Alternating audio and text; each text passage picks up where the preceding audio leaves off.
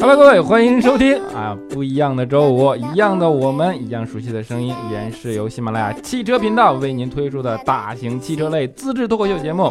那车我知道，我是你们的主播六哥小黑，我是你们的主播女生卢小云，我是刚才发出了外星人声音的波波啊！欢迎来到地球啊！大家可以听得出来，本期节目特别的亢奋，对吧？因为我们刚刚听完一首弱智的歌，为什么要听这首弱智的歌？啊，你看又不小心插进来，为什么要听这首弱智的歌呢？因为我们今天对面坐了一个弱智少年啊，少女啊，弱智少女哈。因为本期的节目的主要话题源于我们的这位弱智少女，她有一个很明确的诉求，就是弱智少女最近要学驾照了，所以要买车。然后呢，她是一个年轻人。啊，对吧？年轻人面对买车的时候会有很多的彷徨。哎，不对不对，他是一个特别年轻的人，相对于我们这样的年轻人来说，啊，你也真好意思说自己是年轻人 啊。这个年轻人呢，特别的彷徨。虽然他本身自己是个汽车编辑啊，我们节目组就在内部讨论，我们觉得有一个话题有必要跟大家聊一下，就是说年轻人喜欢的一辆车。它到底应该具备哪些素质？就是今天这个话题可能开头是这样的初衷，嗯，但是我估计在过程当中呢，基本上会容易跑题。是我们每次都跑题。跑了再拉回来。我们这个节目的主要特色就是会跑题。嗯，主要是因为呢，就是我记得前不久我们在交流的时候就讲，这个女孩子嘛是一种比较感性的一种动物。没错。基本上，那在很感性的去选择自己喜欢车的时候呢，他们会把车这样的一个很阳刚的这样的一个事物，然后比照着可能自己的，比如说另一半啊，嗯，然后男朋友啊这样的特质去对号入座。就是你去买车，然后你跟。跟他说啊，这辆车，比如说二点零 T 的动力，然后涡轮增压发动机，百百公里加速大概五六秒，多什么的，内饰怎么怎么样，什么什么都不用讲。然后他说我要那个粉色的。但是对于像波波这样的特别年轻的年轻人呢，我是觉得。那不叫要粉色的，人家要的是酷、帅，然后有个性，哎，不走寻常路。这就是我们今天要讨论的话题啊！这是我的猜测啊。当然，具体像波波这样的特别年轻的年轻人，他们会喜欢一些什么样特质的车？同时，对于我们听众朋友呢，大家可以去映照一下，他这个车的背后也相当于是一种选择另一半的。男友的参考标准，大家可以带着这样的情绪来听我们今天这期节目。就是男女不像，选女友也可以。那我可以说话了吗？可以了，可以了。我也都调侃你这么多了啊。其实就是今天在跟你们两个录之前呢，我卖了一个小关子，因为我在我身边跟我差不多年纪二十几岁的朋友中做了一个小小的调查。我吗？像我这种二十几岁对吗？二十出头，真是不要脸。你要你要是不想录就出去。哎，你继续，你继续。嗯。然后呢，我那个问题呢，就是涉及到他们关于买车的一些因素，还有就是对车的一些喜好，还有就是会不会接受。新能源车之类的，哎，那我做下来的调查呢，其实跟我们平常想象中的结果不太一样。你先告诉我，想象中是什么结果？想象就是你刚才说的那些女生可能被外观吸引，其他都不重要。真的有一个女孩子，她给我的反馈是，作为一个妹子嘛，只要外观好看，其他都不重要。但是另外的结果显示呢，就是女生选择买车的时候，第一个考虑的要素是品牌。然后用途跟价格占了第二位，然后男生呢是完全不一样的，因为我有很多个因素嘛，然后我会第一个问题是你会不会考虑这个因素，第二个是给这个因素排个号。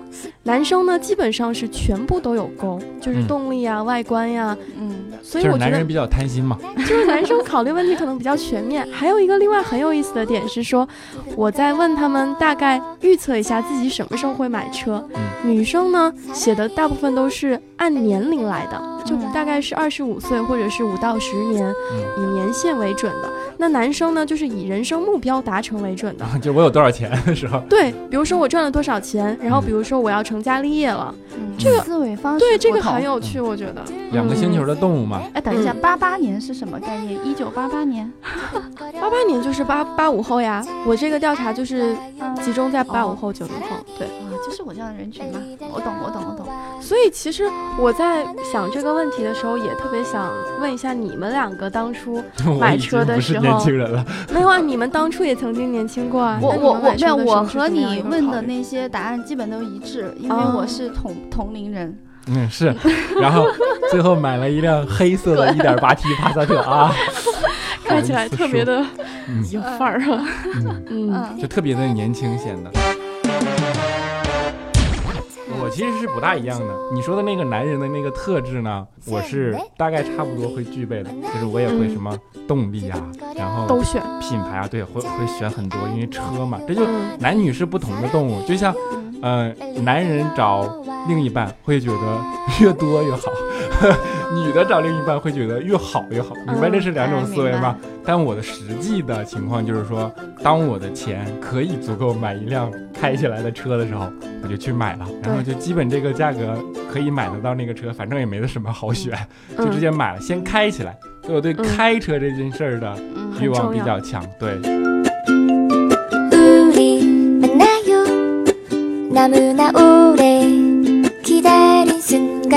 별은 하나씩 떠올라 마음 설레게 해요 우.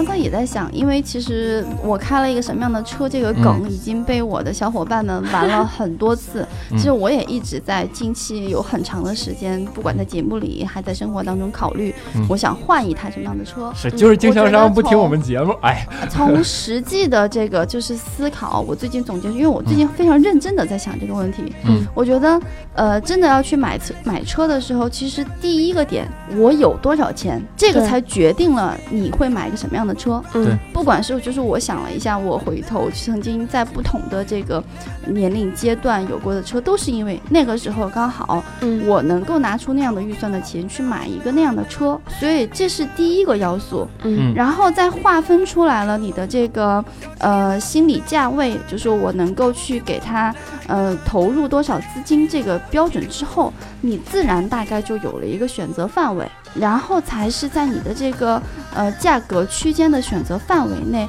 去选什么品牌啦，然后接下来是车型啊。然后接下来就是车型之间，你会考虑一些什么保养成本啊、型号啊、动力啊等等这些细节的参数。嗯，我觉得这可能是一个相对来说比较成熟、理性一点的一种买车的一种思考方式。你看，我说我们的节目会跑题吧？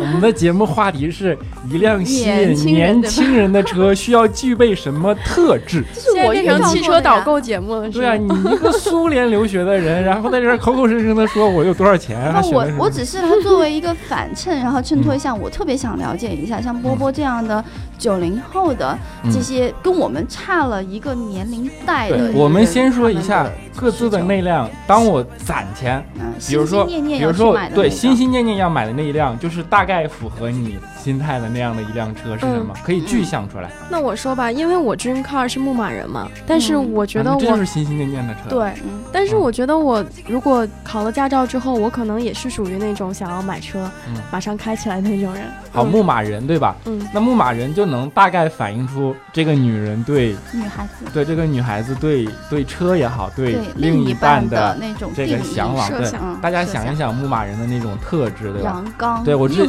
我之前写过一篇那种就是啊，我分析开车的女孩的那那那种文章，然后说。比如说喜欢奔驰 G 的，都是那种大萨蜜，就是老炮去查价后边给地板砖的那种女孩子。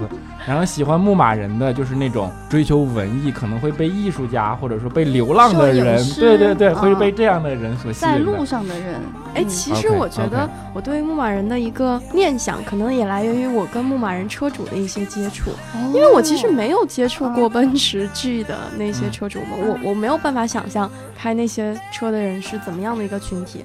但是我接触到的牧马人，因为我说我喜欢背包旅行嘛，那其实，在路上有很多辆牧马人呀。对呀，所以牧马人给你的映射就是文艺旅行，在路上，对，在路上流浪，对，流浪，对，然后艺术等等等等这这些东西，比如像我们这个怪叔叔，对吧？基本上在路上旅行，然后我们又跑偏了，我们拉回来，拉回来，拉回来到云姨。我呀，我我曾经好像也说过，我的 dream car 是奥迪的 A 五。也是 S 五，就是嗯，吸引我的是在于，首先我们不管是它的这个品质还是品牌，然后它是在一定的这个层面，首先要有一个逼格在那儿，然后呢不能太扎眼。但又要卓而不群，低调奢华有内涵。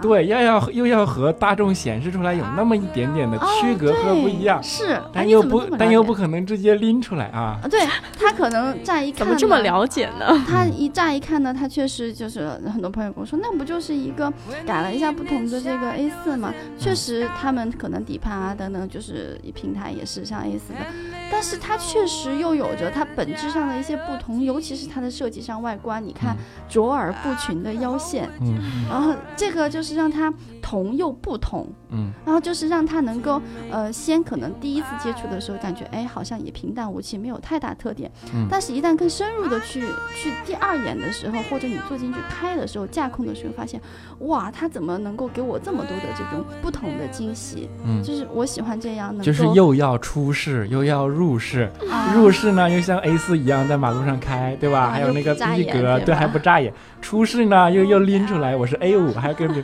咋这么作呀？哎呀，看见了吗？这就是女人成熟的人不好满足的地方，对吧？该你了。说你俩说我，其实我心心念念的车，我觉得听节目听多的人应该都知道，就是 B R 斯巴鲁，就是 B R Z。然后说了好多次了都。我我也会喜欢奔驰 G，但是真的让我心心念念的就是想买一辆，攒钱拿来买一辆，然后自己去开，就是就是 B R Z。然后。没有什么特别的原因，就是我觉得这东西就是一个操控啊，然后它可以跟你的身体融为一体的那种感觉，然后它的外形也，嗯，也和怎么说很大的不同，对，也也会有个性，对，也会有很鲜明的个性，然后又不那么张扬。主要是它的价位也张扬不起来哈。你说到这个，让我补充有一点，我刚才没有说完，就是虽然说很多朋友都知道，像 A 五、S 五，他们是我的一个 dream car，嗯，但是我想说，有一天当我的钱就是不是说那种特别特别多的钱，我的钱购买它的时候，购买一台这个价位车的时候，我不会买它。看到了吗？就是能得到的就不喜欢了。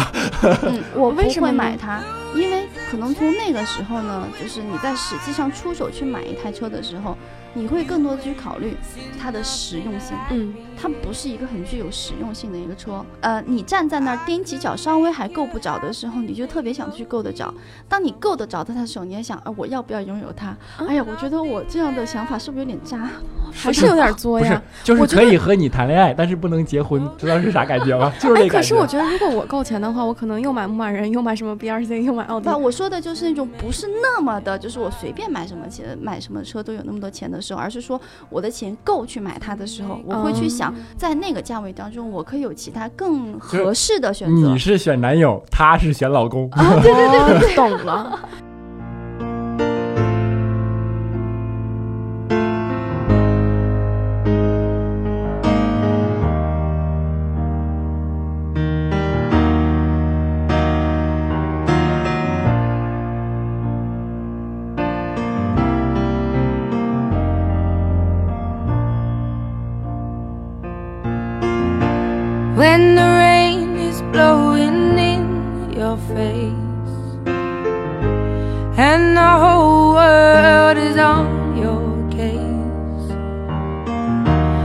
I could offer you a warm embrace to make you feel my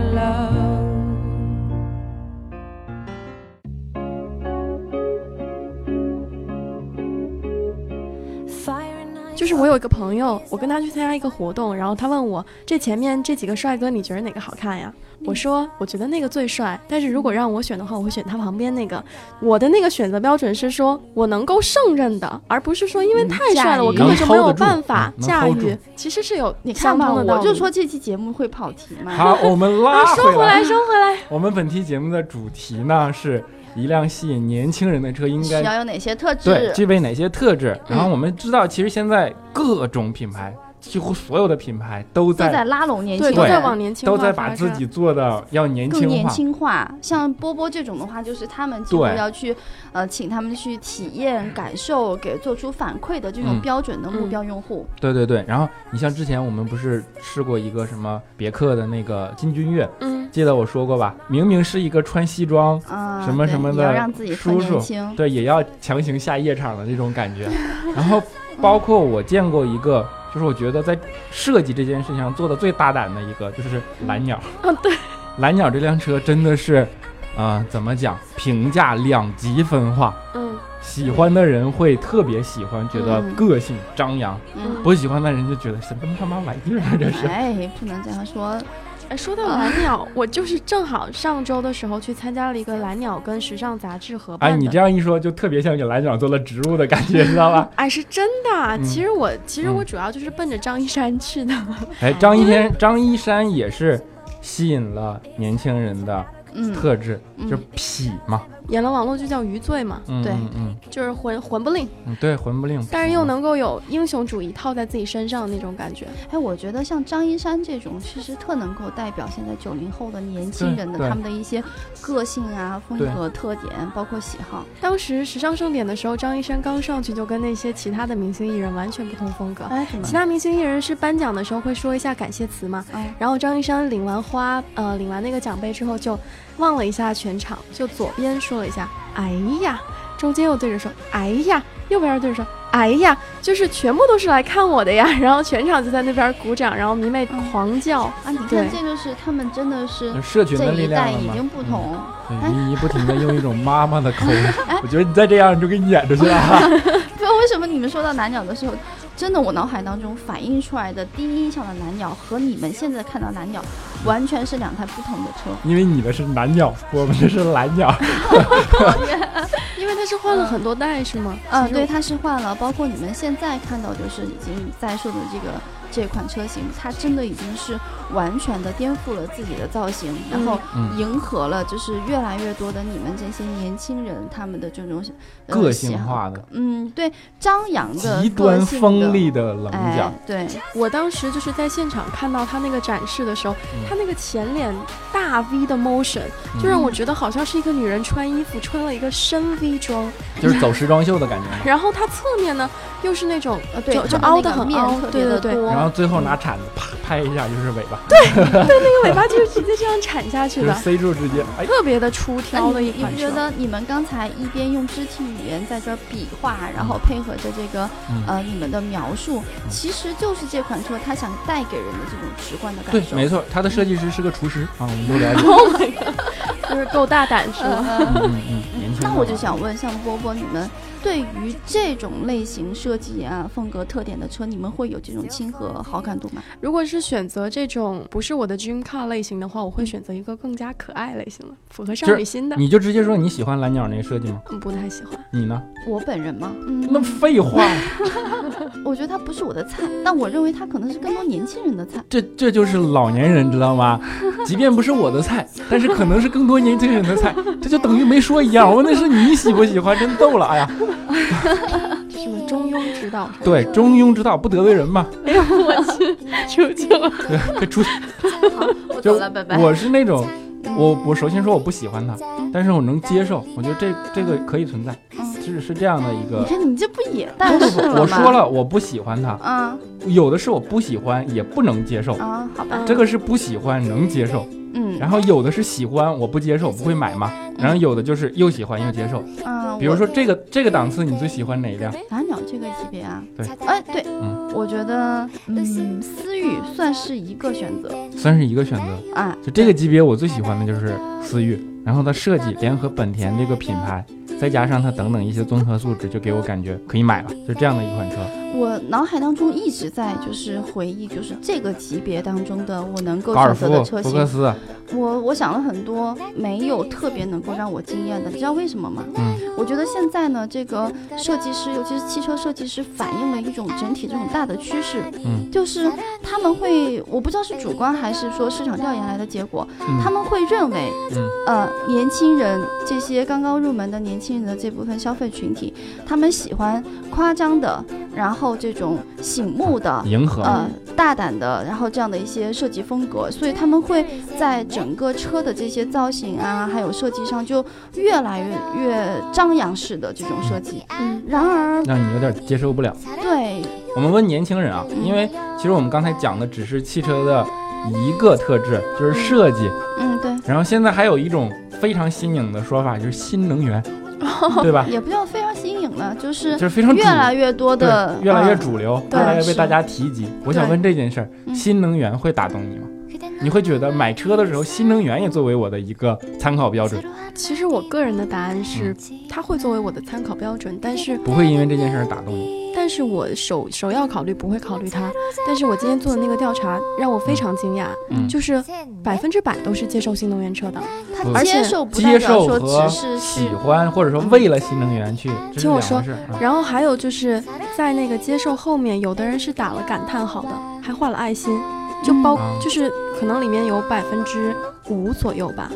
嗯，对。啊，我懂了，我懂了，环保人士，低碳出行，就这个概念对他可能们来讲，跟很多政策也有相关吗？不是这个东西是另一另一种思维，嗯是因为我是环保出行、注重低碳出行的人士，嗯，所以我的逼格要比别人高那么一点点。那那我这就没有想通了。哎在年轻人当中有那么多的所谓的这种环保人士吗？你身边是这样的吗？我觉得可能更倾向小黑说的逼格，就是我上周去试驾那个新雅阁锐混动的时候，嗯我坐在车里面会觉得这辆车很高级，嗯，就是它会跟未来感相关嘛。这是一种原动力，叫做逼格区分和品质感。啊，前面就是说逼格区分我嗯能理解，品质感用来区分逼格，比如说咱俩现在的收入差不多，嗯嗯但是呢，因为我，比如说因为我喜欢 MUJI，或者说因为我去用那些设计师的牌子，嗯然后因为我开新能源的车，嗯我觉得我跟你不是一类人。我每天去骑摩拜，然后没有人觉得这是一个交哦通工你这样一具，他会觉得这是一个新潮的生活方式。对。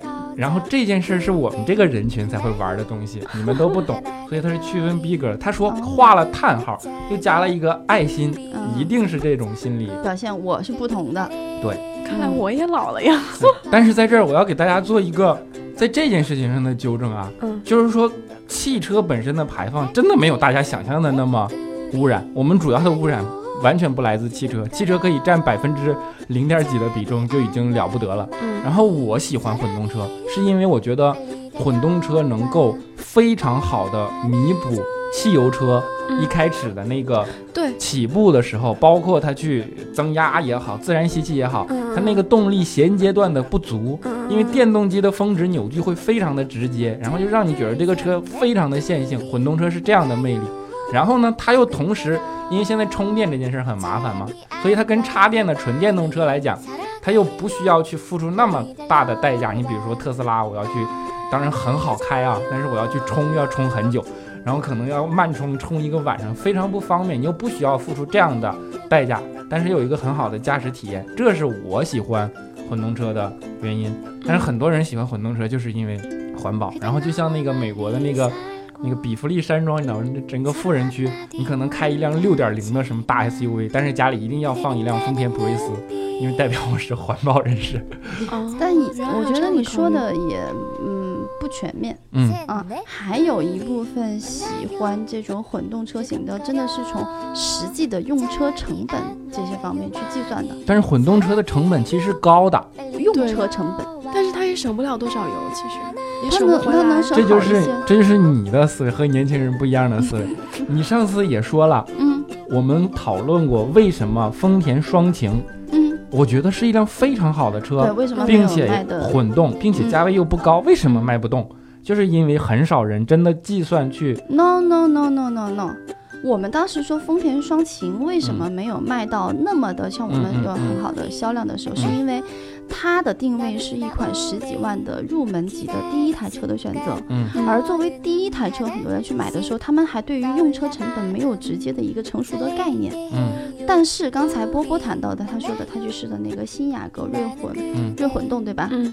这一款它不是作为第一款车来买的，就是已经有概念了。它已经有过车，至少是有过车，至少是有过一台、两台，然后这样的车，嗯。他要去换的时候，因为它是一个中高级的，而且它的价位也已经到了二十三23万多九千八，对吧？对。这样的以上的这样的价位了，嗯。那肯定不是自己人生第一台车啦。嗯。他对于用车成本，还有比如说包括维修保养这样的一些就是一些优惠政策，它有了明确的概念，它能够算出来，我这个比如说我这个新雅阁锐混动，我有三年或十万公里的一个什么这种纯的一个送的一个免费的一个保修保养，还有什么。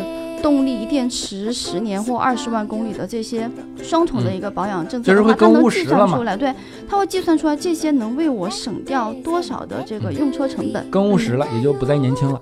然而我们讨论下来，又有很多人选择新能源动力，所以这到底是个矛盾的事儿，对吧？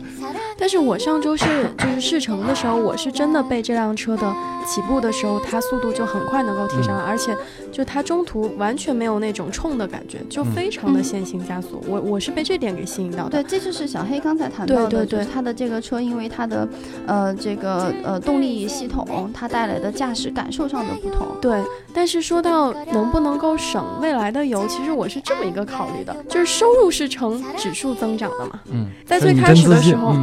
岳叔叔说的，我非常相信他说的话。就是在最开始我要买一辆车的时候，他当时也是这么对我说的。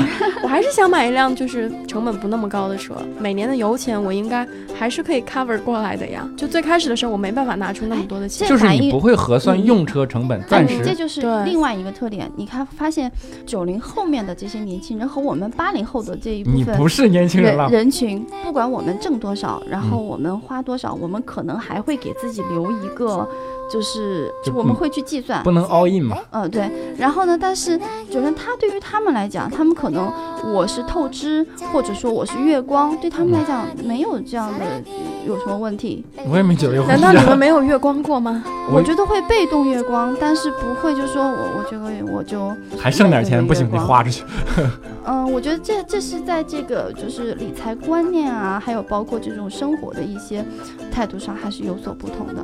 我们这个人群其实现在是很有后顾之忧的一部分，上有老，下有小，对吧？而对于他们来讲，他们完全没有这些后顾之忧。所以我们本期的话题是讨论一款吸引年轻人的车应该具备怎样的特质。说实话，我认为雅阁不是一个给年轻人准备的车，它是真的给云姨这种考虑用车成本的。我还是买不起的。对，苏联留学的人才会准备雅阁这样的车。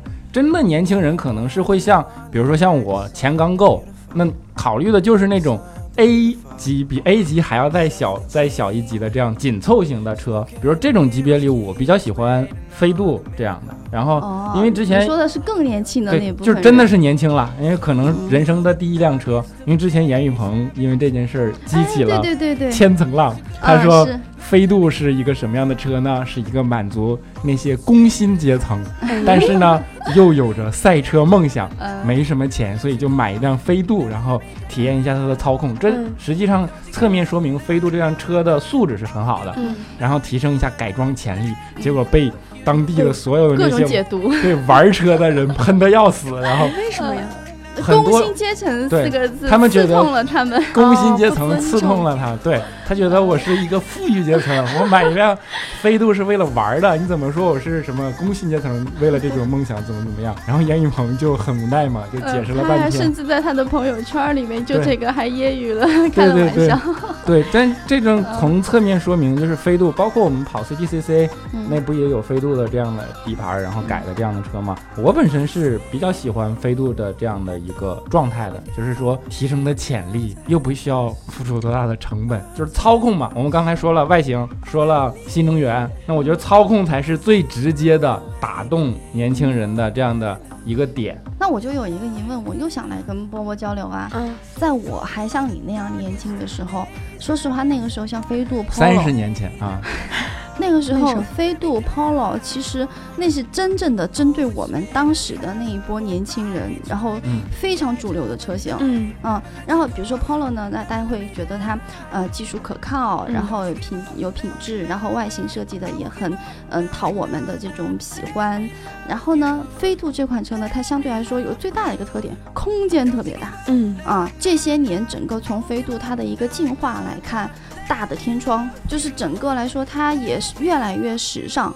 我就想问，在这种不断进化的飞度的这样车型，会不会是你们现在的这些年轻人也喜欢的一种选择？其实当然会啊，因为我前段时间刚好接触到飞度这款车。然后我就觉得它外观就很吸引我，因为它用色很大胆。嗯，就我还是个颜控。你是不是看到那个黄色的那个？哎，我看的是蓝色的。哎，你觉得飞度的外观和蓝鸟的外观哪个更好？我喜欢，我喜欢飞度。它其实外表看上去流线也有，但是整体来说是比较圆润的。嗯，我觉得它没有那么多的棱角，流畅。坐进去的时候，因为我坐的是那个驾驶位嘛，然后我看它那个方向盘后面那个表盘设计非常简洁，我就觉得很很棒啊。就是，它这也就是说，其实所谓年轻人喜欢的，并不一定是什么花哨啊、张扬啊、大胆啊等等。年轻人他们对于这种质感，然后品质，其实就好像我们对那个 MUJI 刚才谈到的，对它的那种设计的，它让我坐在里面很。舒服的那种，这就是给设计师提的要求。设计师不能孤芳自赏，哎，老觉着对想当然，觉着我靠，你看我这跟以前有多么多么不一样。实际上你根本就不知道用户想要什么，对吧？嗯，就是飞度，它可能不能给我那种特别想驾驭的感觉，但是它会让我觉得很舒服，气场很合。嗯，对于这样的级别的车来讲的话，操控就是一个相对的一个事情。然后你一定要说它操控感很好，像云一样。不是飞度之所以会被传承。操控这件事儿，是因为它可改装的潜力非常大，嗯，所以说这件事被年轻人认可。因为改装这件事儿，而不是说它原厂的车操控有多么多么的好，你把它改的跟 CTCC 的赛车似的，它操控当然好了，对吧？大概那我更加会考虑这辆车了呀。哎，就是说潜力股，对吧？对，又不那么张扬，可塑性又很强。因为我需要个性，我需要跟我自己的需求去改装一些东西嘛。实在的来讲，我觉得当你学到驾照以后，如果你在我们刚才提到的还是没提到的车当中去选择的话，飞度还真的是可以作为你第一个可以可以去考虑的车型。而且你看它是个两厢，它对于你的操控在路上，包括个新手最容易遇到的停车等等问题，相对来说都会嗯简单很多。但它看起来很小。OK，我们讨论了一整期节目，大概说了几辆车，对吧？比如说蓝鸟，然后雅阁混动，然后飞度，也分别从。外观，然后整个新能源的概念以及操控，然后甚至级别，比如说紧凑型，然后蓝鸟算 A 级，对吧？然后那个雅阁混动算是 B 级车，然后给年轻人刚毕业的，有一点点积蓄的，以及像。云姨这种所谓的自己说是年轻人的这样的 一个群体，不同的三类的这样的车，我们大概聊了这样的一个主题，就是说大概怎样的一种特质能够打动现在的年轻人。然后当然我们聊的并不全面啊，可以说很片面。那也希望大家是一个开放式的和我们讨论的态度，就是说积极在我们的留言区里告诉我们怎样的一个特质是你喜欢的，嗯，然后那辆让你心心念念的车是什么？那我们是那车，我知道。当然，我们还会更多的回归到车的本身来和大家讨论这样的话题，对吧？希望大家跟我们积极互动。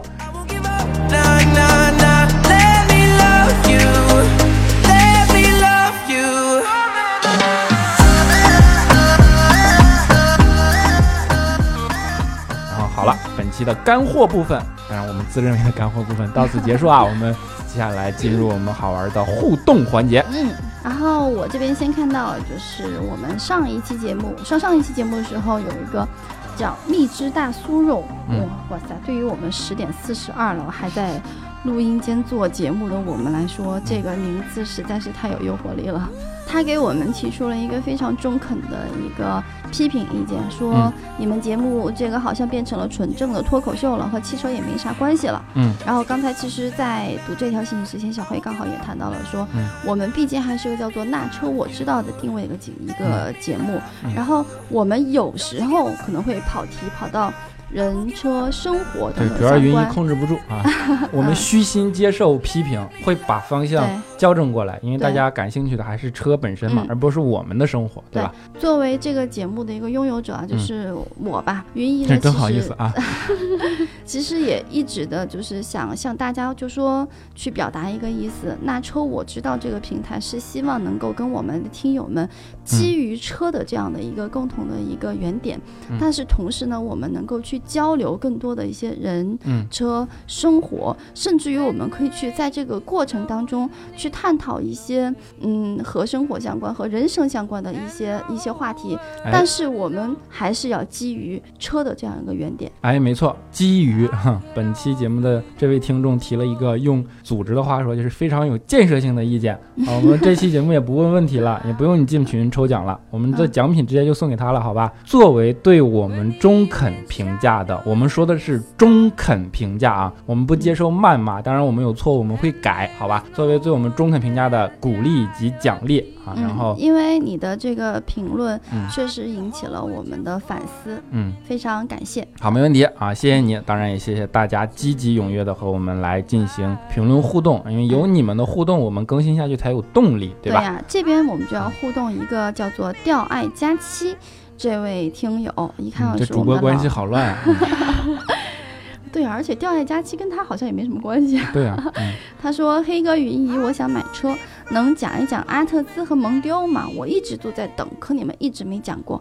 行，我们不能给他留遗憾啊。对。”呃，阿特兹呢和蒙迪欧这两款车，他们真的是可谓是相爱相杀呀。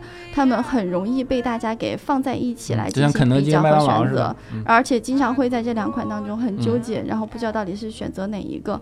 嗯，我会倾向于阿特兹会多一些，可能因为我的那个赛车驾照当时在嗯考的时候就是呃对马六锐意相当于是阿特兹的这个前身。这个广告我给一百分。